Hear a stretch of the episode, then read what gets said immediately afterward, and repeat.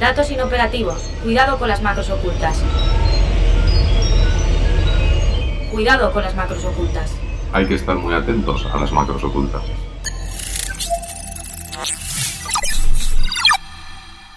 Cuidado con las macros ocultas, un podcast de 480.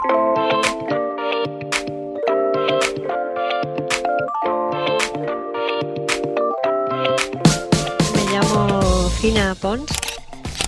Trabajo en este sector desde hace como 35 o 40 años. Empecé a los 18, justo casi después de hacer un grado superior. He sido programadora Luego pasé de, de programadora analista programadora y ahora ya soy consultora. Yo soy Esther Caballer, trabajo como programadora informática, estudié la ingeniería en, en la Universidad de Castellón, empecé eh, programando web, después empecé con aplicaciones de escritorio y ahora pues me dedico a, desarrollar aplicaciones para la plataforma de iOS.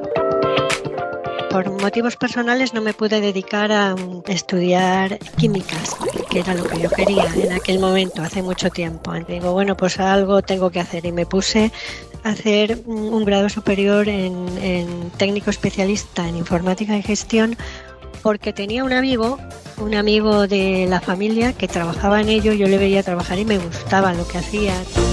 A mí es que personalmente siempre me ha gustado todo el tema de la tecnología. No sé si es porque crecí en, una época en la que pues empezó a ser más común el tener ordenadores personales en casa y tal. Yo recuerdo que cuando estaba en octavo, en vez de ir al, viaje de fin de curso, yo pedí que, eh, que un ordenador. Cuando yo empecé en la primera empresa de servicios que estaba ubicada en Santander, eh, yo vivía allí por aquel entonces, era yo sola, todo eran hombres.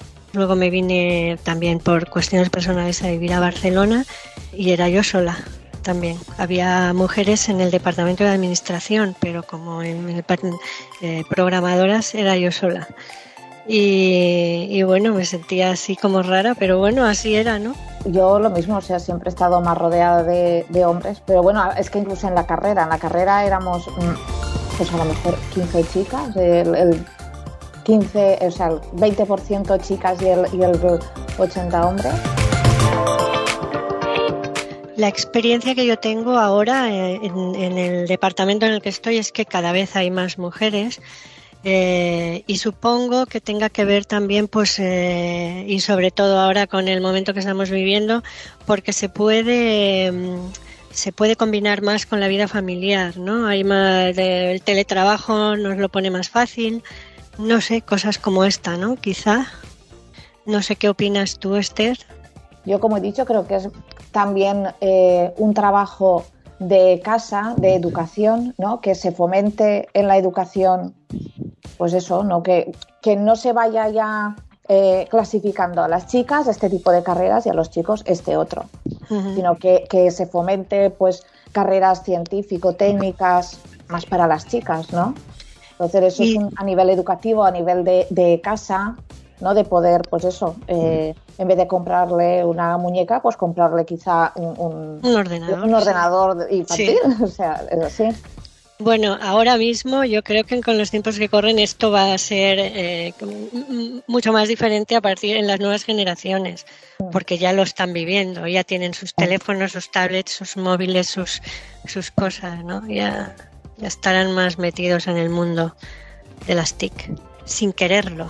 Bueno, yo también me he topado con que, pues, yo qué sé, creen que, que por trabajar en el sector de la tecnología, pues entiendes de, todo, ¿no? O sea, desde, yo qué sé, arreglar un ordenador y a lo mejor no, yo soy programadora y no sé arreglarte un ordenador.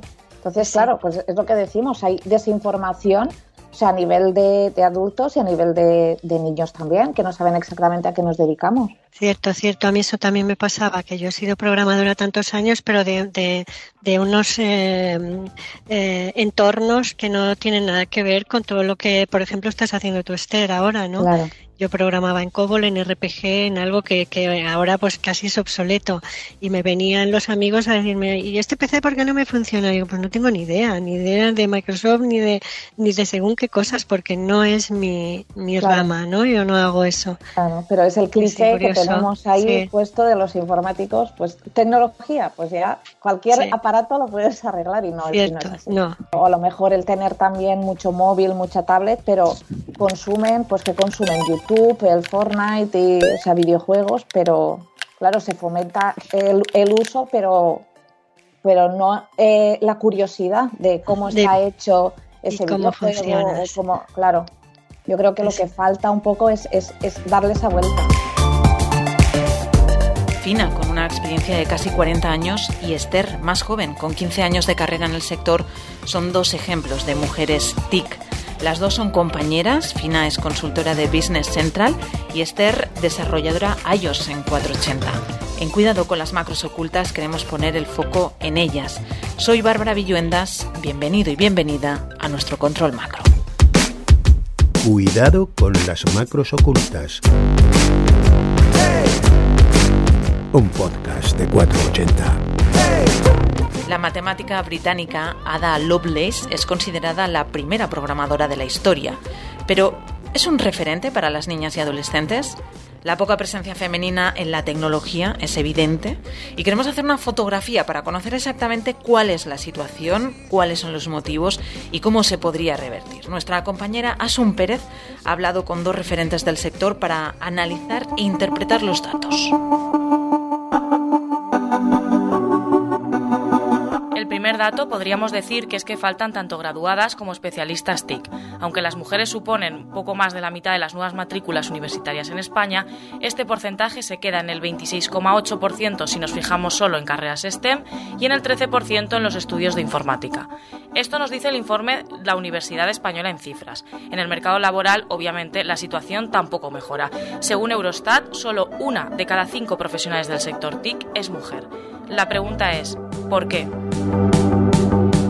Silvia Rueda, ingeniera informática, directora de la Cátedra de Brecha Digital de Género y coordinadora del proyecto Girls for STEM de la Universidad de Valencia. El mayor de los problemas que tenemos está relacionado con la falta de referentes, los estereotipos, y el propio autoconcepto que tienen las, las niñas, que a partir de los seis años no es que les pase, les explote la cabeza ni les pase nada, sino que todos esos estereotipos que van recibiendo eh, de su entorno, pues acaban por hacer, por hacer mella y hacerlas pensar que ellas no son muy, muy inteligentes. Eh, son datos de, un estudio publicado en la revista Science. Los estereotipos, la poca visibilidad del impacto social de la tecnología y el no tener referentes explican en buena parte esa falta de vocaciones femeninas en el sector. Alejandro Blasco, presidente de Som Digitals, Asociación de Tecnologías de la Información de la Comunidad Valenciana. Si el ejemplo que le vamos a poner a las niñas es Ada Lovelace o otras tantas mujeres referentes de hace 50 años en el mundo de la tecnología, no se van a sentir eh, identificadas. Igual que no todos los varones que nos dedicamos a las tecnologías de la información, lo hacemos por el ejemplo de Bill Gates o de Steve Jobs. Otro dato, la brecha salarial. Algunos informes indican que la diferencia en el sueldo entre hombres y mujeres en el sector de la tecnología es muy pequeña, de un 2,4%, pero también es verdad que hay otros a nivel europeo que hablan del 11%. Ambos coinciden en que hay que rascar un poco más en los números y fijarse en las posibilidades de progresión entre hombres y mujeres. Si analizamos adecuadamente los datos, es decir, si tenemos en cuenta que con una determinada progresión, con una cantidad de años en la empresa y comparamos los salarios que tienen hombres y mujeres, comparamos eh, los complementos que reciben, no solo el salario base, ahí es donde empezamos a descubrir grandes eh, diferencias y es donde realmente se produce eh, la brecha. ¿no? La brecha existe, ¿vale? Lo que pasa es que existe tanto en el sector TIC como en el resto de sectores, eh, hay estudios que así lo avalan y también tanto posiblemente la administración pública como la empresa privada. Pero según mi experiencia, estas diferencias están más relacionadas con el objetivo alcanzado de desarrollo de carrera profesional a igualdad de tiempo que con el puesto que se ocupa. ¿Ha afectado más la pandemia a las mujeres que a los hombres en el sector TIC? Según Kaspersky, 4 de cada 10 profesionales creen que la pandemia ha retrasado su desarrollo profesional. Pero hay un dato más. En 2019 eran un 58% las empresas españolas del sector TIC que no tenían ninguna mujer contratada. En 2020 ese porcentaje subió al 68%. ¿Qué significa? Pues que los hombres no perdieron su trabajo, lo perdimos nosotras. En un sector en el que no se perdió empleo, por lo tanto, lo que significa es que, pues lamentablemente, la situación de conciliación nos hizo renunciar muchísimo más a, nosotras que, que a ellos. No lo ve igual Alejandro Blasco, que apunta que el motivo está en la falta de mujeres aspirantes para trabajar en el sector. Las empresas no cubren sus necesidades, por lo que estos datos que te decía antes de que, de que se incorporan o que se han incorporado, o sea, es, que ha aumentado el número de empresas que no tienen ninguna mujer trabajando en sus equipos, estos datos solo se explicarían por la falta de candidatas femeninas que desarrollan su carrera profesional en las TIC. Todos estos datos reflejan una problemática real y que supone un gran reto para el sector. ¿Cómo se debe abordar? Ambos lo tienen claro. El primer paso es la educación. Para mí, la informática, la ingeniería, el software tiene que estar al servicio de las personas, de todas las personas, y realizada por todas las personas. Y esto es algo que tenemos que cambiar entre todos y entre todas. Yo creo que el esfuerzo hay que hacerlo en etapa educativa.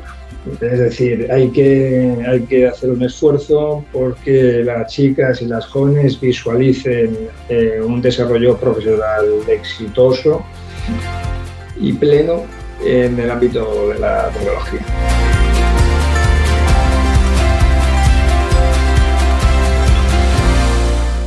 Gracias, Asun, por ayudarnos a entender mejor toda esta situación con todos estos datos.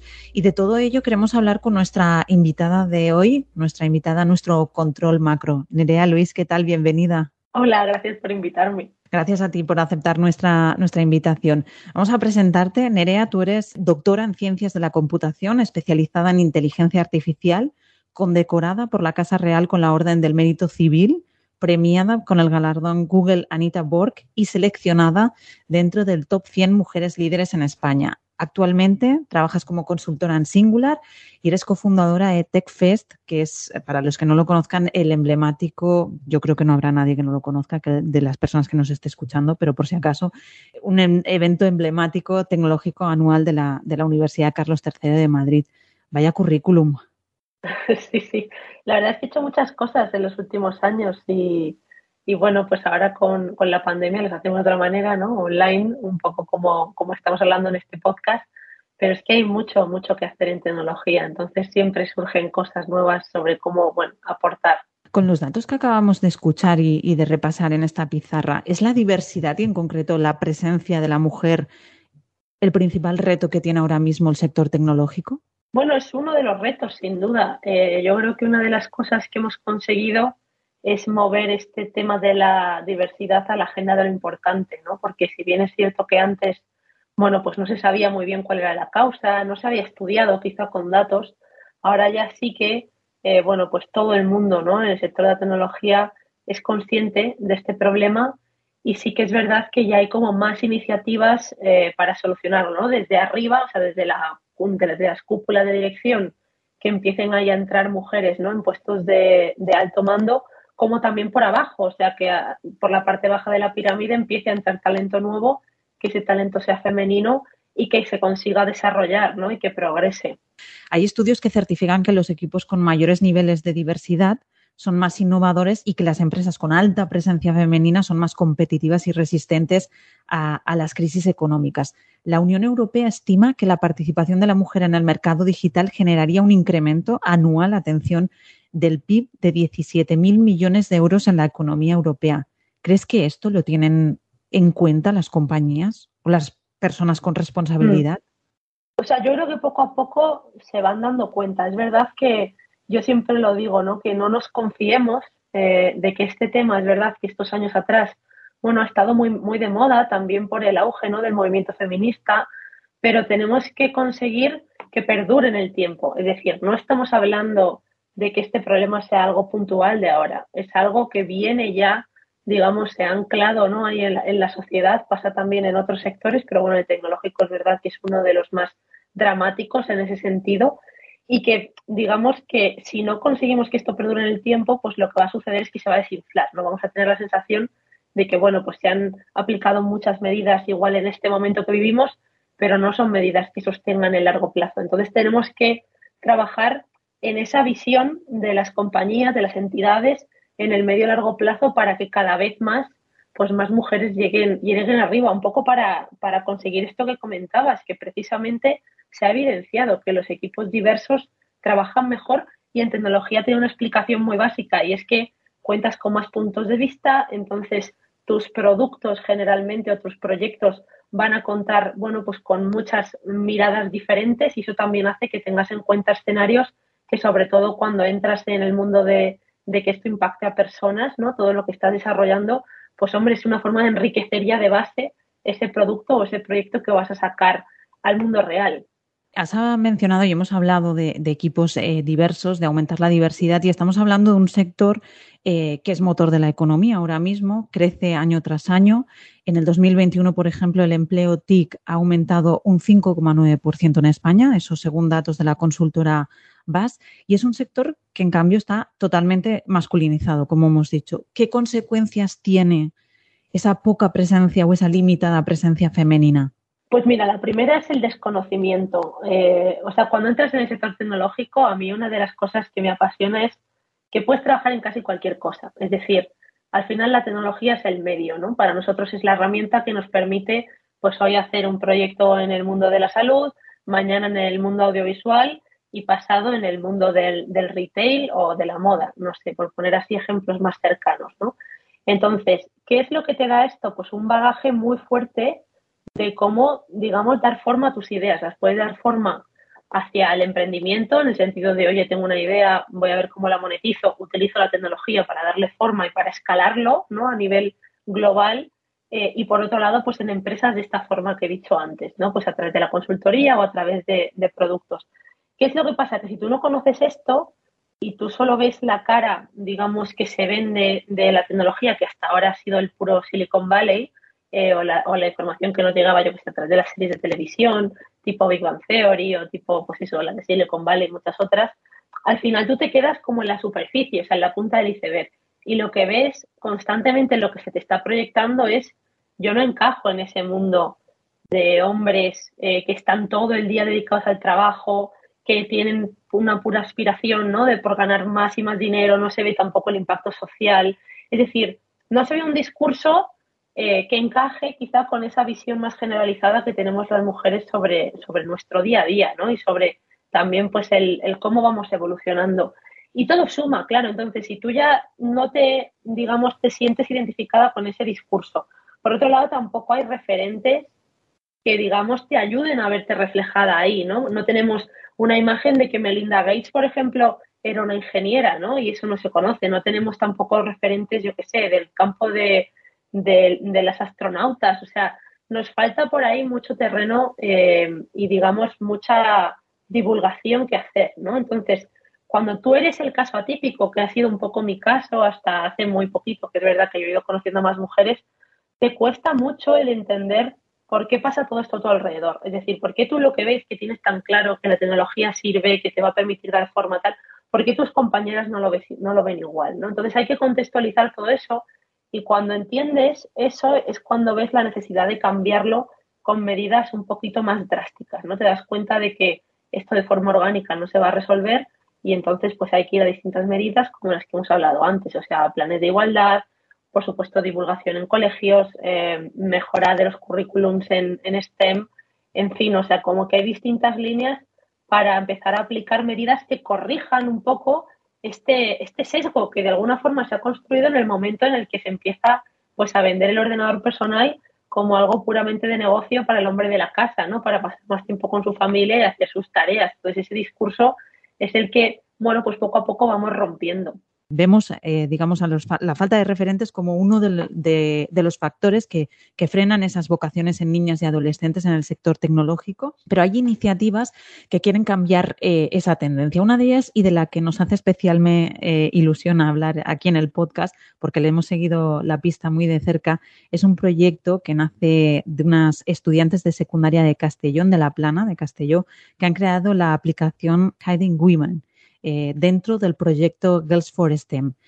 Con ella fueron finalistas mundiales de la Technovation Girls, que es el mayor concurso de emprendimiento tecnológico para niñas del mundo. Estad atentas y atentos porque te dejan de verdad niñas y adolescentes de 14, 17 años con la, con la boca abierta. Soy Mirella Belinchón, tengo 14 años y estoy estudiando tercero de eso. Yo soy Claudia Marzal, tengo 17 años y estoy en segundo de bachiller. Yo soy Leire Belinchón, tengo 17 años y estoy estudiando segundo bachillerato también. Hemos desarrollado una aplicación móvil que se llama Hidden Women y lo que pretende es dar visibilidad a las mujeres que se dedicaron y se dedican a las disciplinas STEM. Con ello queremos inspirar a las más jóvenes para crear referentes y que se dediquen en un futuro a carreras de ciencias. Porque ha quedado demostrado que aquellas chicas que están informadas sobre STEM, que tienen referentes, tienen más probabilidad de elegir una carrera relacionada con el STEM. Entonces, nada, hay un listado de mujeres y luego a través de cuatro juegos pones a prueba tus conocimientos para que puedas seguir aprendiendo también a través de tus errores y queremos ayudar un poco a este aprendizaje. Yo creo que el ejemplo más claro son los libros de texto, ¿no? Mm, tan, tan solo puede aparecer una mujer, dos como mucho, pero mm, nunca puedes encontrar más información sobre ella es muy escasa siempre. Entonces yo creo que el principal problema se encuentra ahí en los libros de texto. Pero luego, bueno, viniendo a las aulas de, ingeniería, eh, te puedes dar cuenta de que realmente es un problema real. Ahora todavía está en una versión beta, no la hemos subido ya la, todavía al App Store. Eh, está solo disponible en el Test Flight, que es como eh, igual que el App Store, pero como para versiones beta, como hemos dicho, de las aplicaciones. Eh, también tan solo está para ellos porque en el concurso solo nos, dejaban utilizar el lenguaje de programación que solo incluía mm, a, a, ellos pero sí que teníamos pensado adaptarla para poder usarla también en Android y así llegar a mucha más gente. Hay muchos trabajos que están estereotipados, ¿no? Están dentro del estereotipo del científico loco, el informático que solo mira la pantalla del ordenador. Entonces yo creo que un poco el trabajo que hay que hacer es ese, ¿no? Eh, aportar información real sobre lo que está pasando en el mundo laboral y cuáles son nuestras oportunidades una vez acabemos la carrera. Lo que estábamos planteándonos también era la parte que de verdad estaría generando ese gasto económico que decíamos sería la parte más social de la aplicación. Y también habría un problema de protección de datos en el caso de pasarle a los centros. Así que estábamos considerando igual eliminarla para poder hacer una versión más simplificada y que pudiera ser gratis de la aplicación. Sí, nuestro público objetivo son los niños y las niñas, los adolescentes, eh, los centros educativos es donde se encuentran y al final es la mejor manera de llegar a ellos desde, desde las escuelas y además que está pensada para ellos porque hay juegos, ¿no? Entonces yo creo que eh, sin duda alguna eh, el objetivo final lo habremos conseguido cuando, cuando llegue a los centros educativos. Nerea, tú has participado ya en, numerosas iniciativas, acciones para crear, eh, para incentivar esas vocaciones entre niñas y adolescentes de las que nos hablaban ahora estas eh, chicas en la ciencia y en concreto en el sector tecnológico. Y podemos decir que tú ya eres un referente para muchas niñas y para muchas adolescentes. En tu caso, has llegado hasta aquí impulsada por el anime, por Sailor Moon, un tío tuyo, si no me equivoco, que es ingeniero. ¿Hasta qué punto son importantes los referentes? Bueno, para mí fue clave. Lo que pasa es que es verdad que, yo, claro, siempre cuento que yo no tuve referentes, al menos de carne y hueso, ¿no? Salvo que es verdad que, bueno, mi tío fue el que me descubrió Internet, que era como el ingeniero de la familia, y, entonces, bueno, él había hecho la rama de industriales, entonces distaba un poco de, la informática, pero le gustaba, ¿no? Y, era un poco el que se encargaba de mantenernos ahí al, al día. Entonces, claro, yo, ¿no? Hizo que despertara en ti esa vocación. O sea, yo me acuerdo que cuando era pequeña, pues eso, yo estaba muy obsesionada con esto de dibujar manga, me gustaba mucho Sailor Moon y, bueno, otros animes, pero en especial ese, y la gente no me entendía. O sea, yo no, no, no, no había, digamos, como esa popularización, no sé, de, toda esta cultura japonesa y comprar cualquier cosa, ¿no? De dibujo era muy caro, o sea, porque era una cosa muy de nicho, muy de irte a librerías especializadas y así. entonces ahí, cuando, cuando realmente a mí me hace clic todo, es cuando mi tío me descubre Internet, porque me pregunta, oye, eh, ¿qué buscarías aquí? ¿no? Aquí tienes la oportunidad de buscar lo que quieras. Y claro, tú le preguntas a una niña de 11 años que está obsesionada con dibujar manga, ¿no? Y entonces le dije, ah, pues tú pon ahí Sailor Moon. Y claro, yo de repente veo que sale este Google, ¿no? Eh, en, los, en los 2000 eh, o a últimos, digamos, ya de, la década de los 90 y yo alucino. O sea, claro, era de repente de pasar de no, no entender nada o de tener una información muy limitada a tener páginas y páginas de información en inglés, es decir, y de imágenes. Entonces ahí pues empecé eso, ¿no? Entender qué eran las páginas web, por qué la gente hacía páginas web, por qué todo se compartía, ¿no? De forma gratuita. Aprendí también inglés para cada vez leer mejor, ¿no? Me lo tomé más en serio. Y entonces así pues llegamos hasta hoy, ¿no? Yo lo que sí que vi en el instituto es que es verdad que iba pues un poco más avanzada, ¿no? Respecto a mis compañeros en, la materia esta de, Internet sobre todo, cuando tocábamos esos temas, y entonces muchos profesores pues se daban cuenta, ¿no? Y decían, oye, tú has hecho cosas aquí y tal. Em, y entonces un día, pues hablando con un profesor, me decía, pues esto que dices tú de las webs y no sé qué, pues esto se puede estudiar en ingeniería informática. Y entonces, claro, ahí ya alguien te dice, oye, esto que estás haciendo, o sea, es un trabajo, quiero decir, que esto no, no es simplemente un hobby, o sea, tú te puedes dedicar a eso. Porque falta más conocimientos o más difusión del impacto social de la tecnología. Sí, o sea, yo considero que es una cosa que falta, siempre lo he dicho, ¿no? Que hay como mucha ventana a la divulgación de las matemáticas o de la física. Siempre hemos ido a algún show, ¿no? De estos de ciencia de pequeños y tal, o en la tele, y siempre se echa en falta como algo que acerque el, el propio software a, a, eso, ¿no? A la pura divulgación, es decir, hacer ejemplos tangibles, el decir, oye, pues yo puedo hacer un asistente conversacional, ¿no? Y, y luego así, y entonces enseñar esa demo o yo puedo hacer, yo que sé, un control de tráfico con cámaras, tal. Es decir, el llevarte ese ejemplo al público general yo creo que falta mucho, porque todavía nos pasa en el, mundo de la inteligencia artificial que se asocia mucho todo esto nuevo a, esa imagen de, de, super robot, ¿no? que un día pues va a ser más inteligente que los humanos y tal, y bueno, que igual llega, yo que sé, dentro de muchísimos años, espero, pero que es verdad que la inteligencia artificial, los datos, la tecnología tal y como la vemos ahora, o sea, no se concibe como tal. Lo máximo que vemos es, bueno, pues Internet, ¿no? El mundo de las webs, el mundo de las aplicaciones móviles, porque es algo que usamos en el día a día, pero más allá de eso se ve muy poco. Y otra de las consecuencias de la ausencia de, mujeres en el sector TIC o de la limitada presencia de mujeres en equipos profesionales tecnológicos es el sesgo de género de los algoritmos. Ponemos el foco en esta cuestión en los próximos minutos.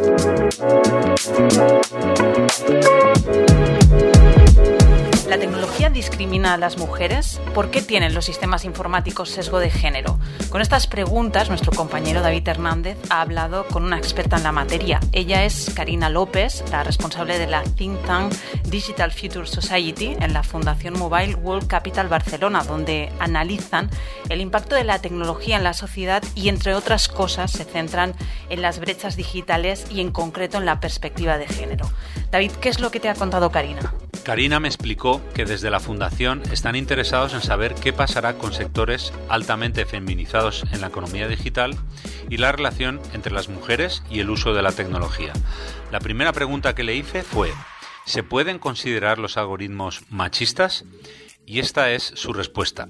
Yo no diría que los algoritmos machistas. Eh, yo diría que nos falta eh, conciencialización primero tanto en el diseño como el impacto de los servicios que diseñamos. Nos faltan estudios de impacto y yo creo que no se deberían hacer estos estudios de impacto de, de servicios digitales solo por la perspectiva de género, pero por todo además eh, nos faltan perspectivas de eh, estudios de, de, impacto y, y, y, muchas veces nos falta transparencia, que está, cómo han sido diseñados estos algoritmos, qué hacen, qué datos están usando. El diseño de los sistemas no es neutral porque lo hacemos las personas y las personas tenemos nuestros propios sesgos.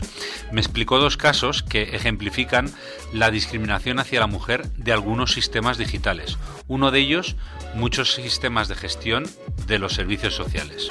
Un de esos informes en castellano se llama Hacia la igualdad de género en el estado, en de bienestar digital y lo que analiza son eh, sistemas de servicios sociales en Austria, Polonia, Dinamarca, eh, Suecia, que te demuestra, el mismo Reino Unido, que, lo que demuestra son sistemas que han sido diseñados sin esa perspectiva de género y terminan por penalizar a las mujeres por su propia realidad vital, que es diferente de muchas veces de, de, del sexo masculino. Como puedes escuchar, el diseño de estos sistemas y la falta de análisis de impacto con perspectiva de género acaban discriminando a la mujer. Otro ejemplo que nos expuso Karina, las empresas de transporte como Uber o Lyft.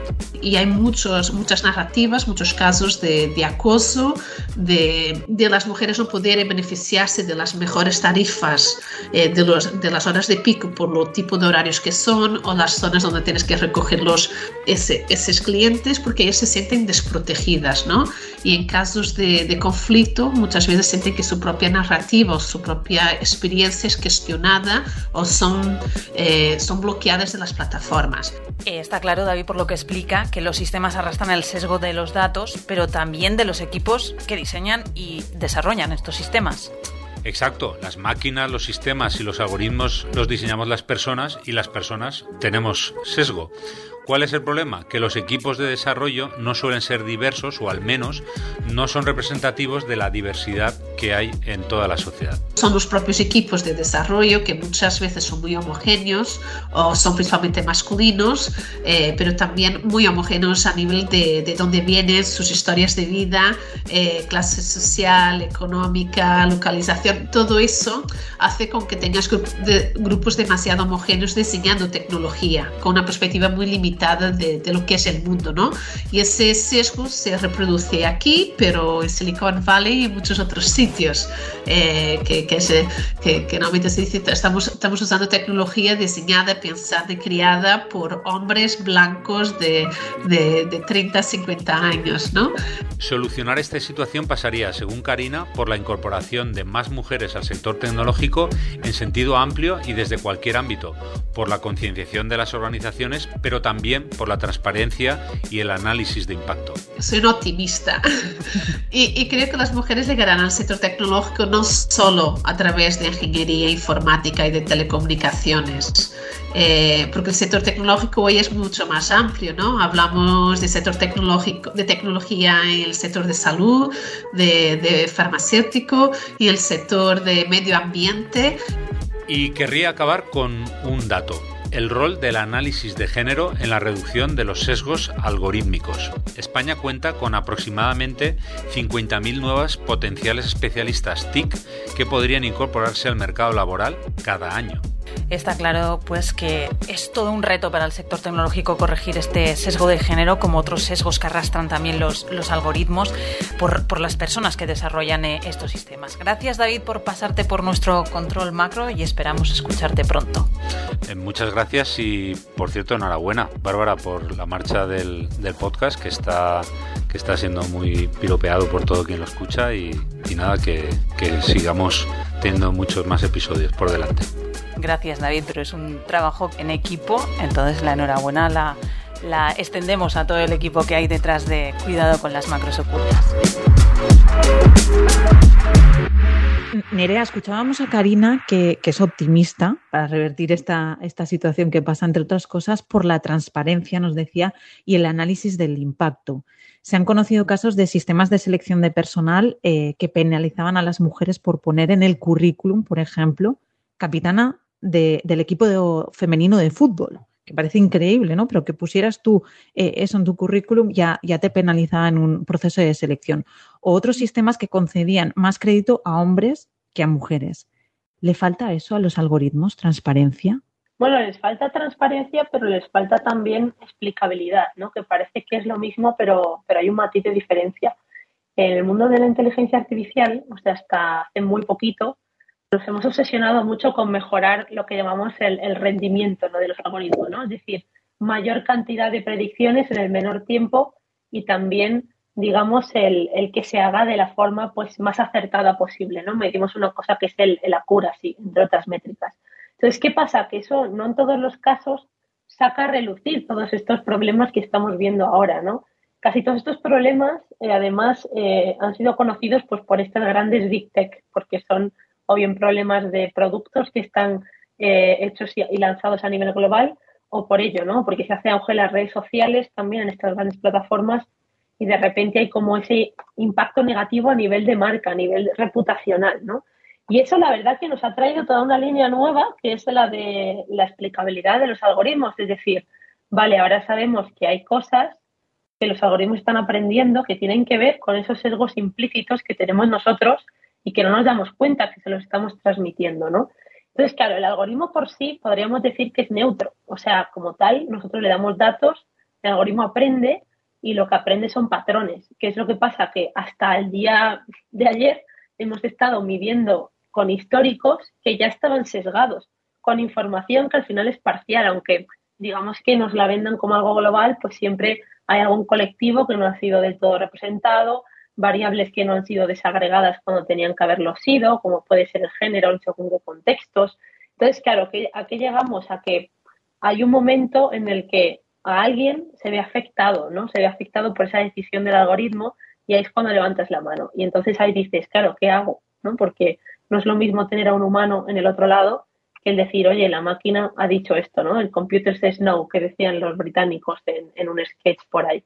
Entonces, claro, eh, hay toda una rama ahora que une a la, digamos, a la, parte más sociodemográfica o de, o de, estudio, ¿no? Sociodemográfico, eh, la parte más de psicología, de ética, he juntado con la parte técnica y todos esos perfiles nunca habían convivido juntos. Es decir, hasta hace nada no nos habíamos planteado tener un equipo de desarrollo que metiese a un perfil de legal, por ejemplo, o que metiese a un perfil de esto, ¿no? Que te hace estudios, eh, pues bueno, sociólogos que vienen a ser. Entonces, claro, esto ahora enriquece la tecnología en, un prisma todavía más amplio. Es decir, ya no nos sirve solo con hacer el software, sino que yo tengo que entender cómo ese software está tomando las decisiones. Eso digamos que es la parte más de transparencia, ¿no? y yo ser capaz de comunicar eso, claro, al, público general o en algún registro de algoritmos, en fin, hay como varias iniciativas por ahí que se están hablando, pero luego también el algoritmo en sí tiene que ser capaz de darme esa información. Y si yo no lo preparo para que me dé esa información, lo único que me va a dar es el numerito final que yo le pido o la decisión final que ha tomado, pero yo ahora necesito que me dé información del proceso para saber justo este, este tipo de casos, no poder trazarlos al menos, poder entender, oye, ¿por qué se está yendo por aquí o por qué se está yendo por allá? Entonces, claro, yo lo veo como una oportunidad, es decir, hasta ahora no le hemos dado importancia, llevamos un par de años que están hablando mucho de todo esto y esto nos va a venir muy bien para ganar pues mayor solidez, pero también para ganar esa, esa atracción de otro tipo de perfiles al campo de, la informática. Y esto sí que va a ser grandísimo. O sea, el gran reto de los próximos cinco años, sobre todo en inteligencia artificial, es aprender a hablarnos con ese tipo de perfiles que hasta ahora, o sea, no, no, no hemos hablado nunca ni el mismo idioma, ¿no? O sea, hablando de tecnicismos cada uno por su lado.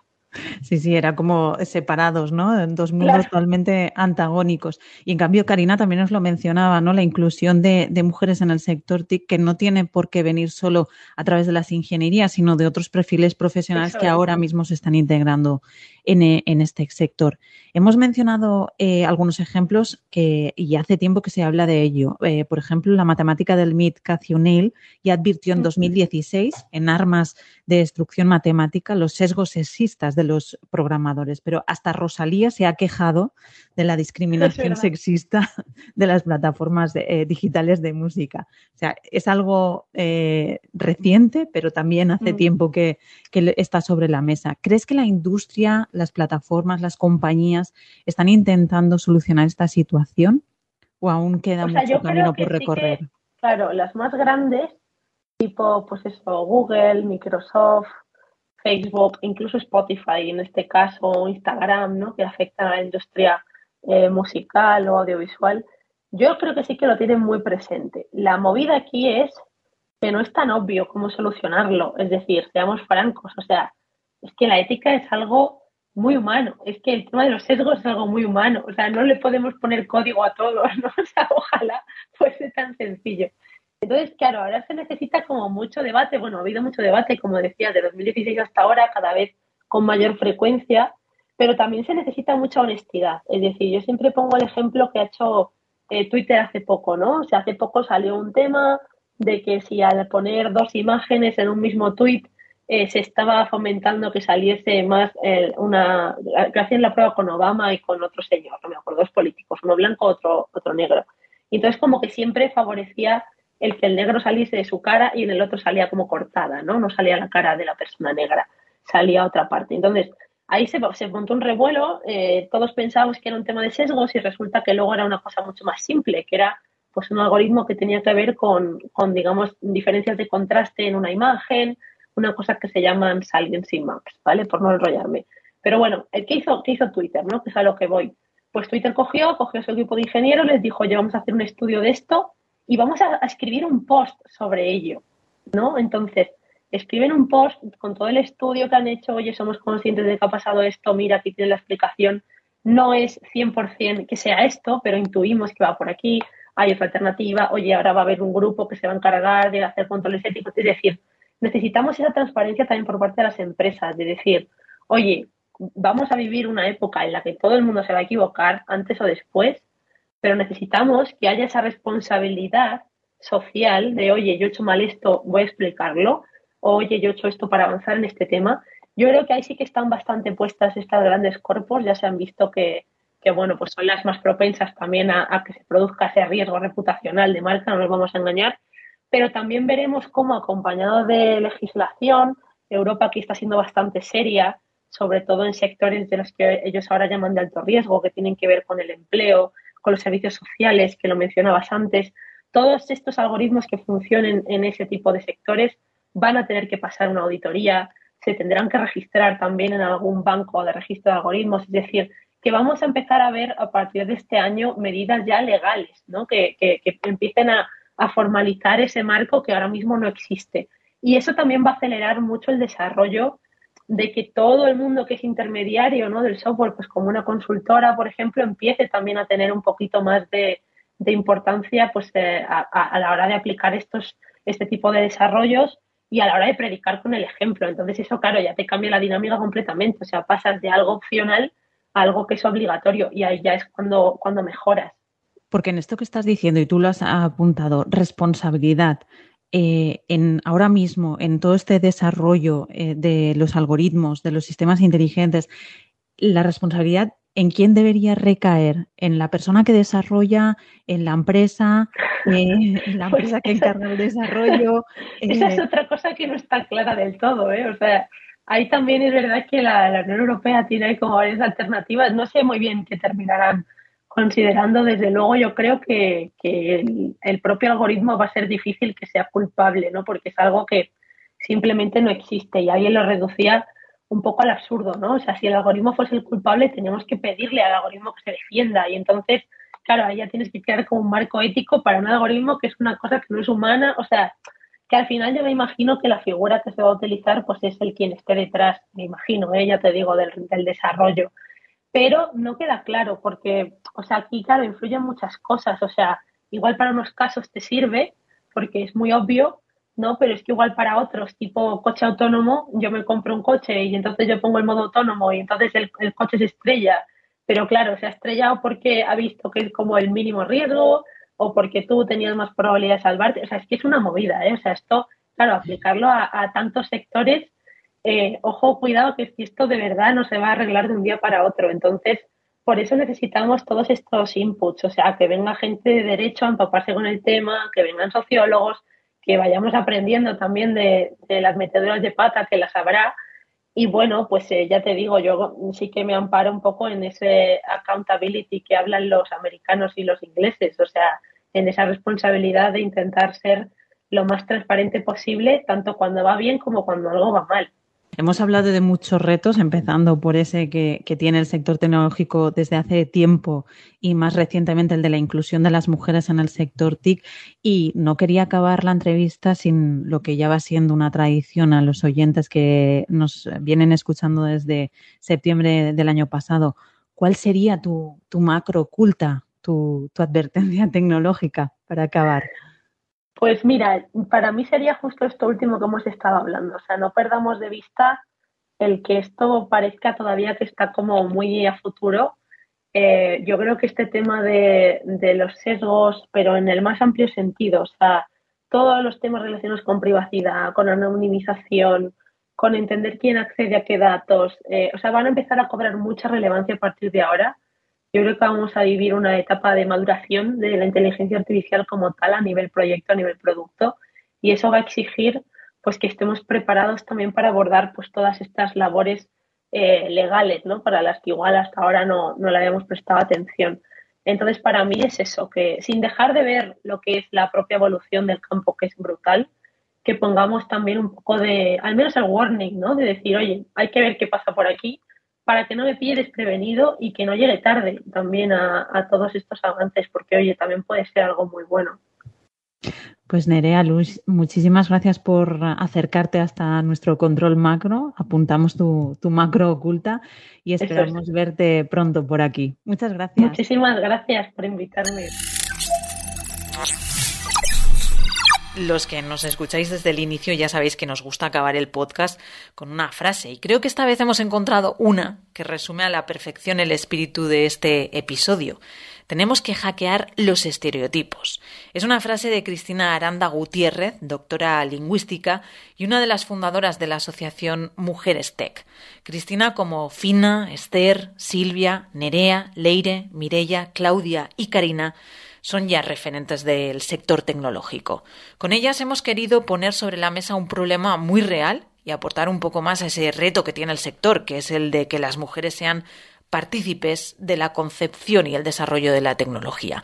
Esperamos que te haya resultado interesante y ya sabes, si te ha gustado, comparte el episodio, dale estrellitas o dale al botón de suscripción en cualquiera de tus plataformas de audio.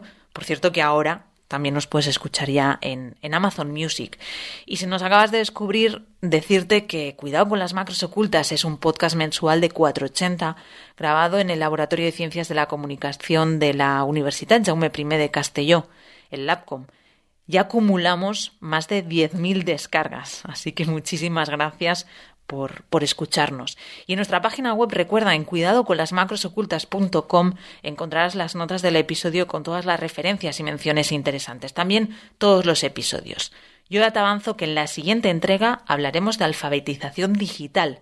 ¿Por qué los niños y niñas deben aprender a programar? Mientras, ya sabes, cuidado con las macros ocultas.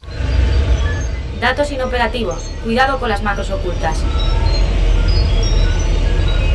Cuidado con las macros ocultas. Hay que estar muy atentos a las macros ocultas.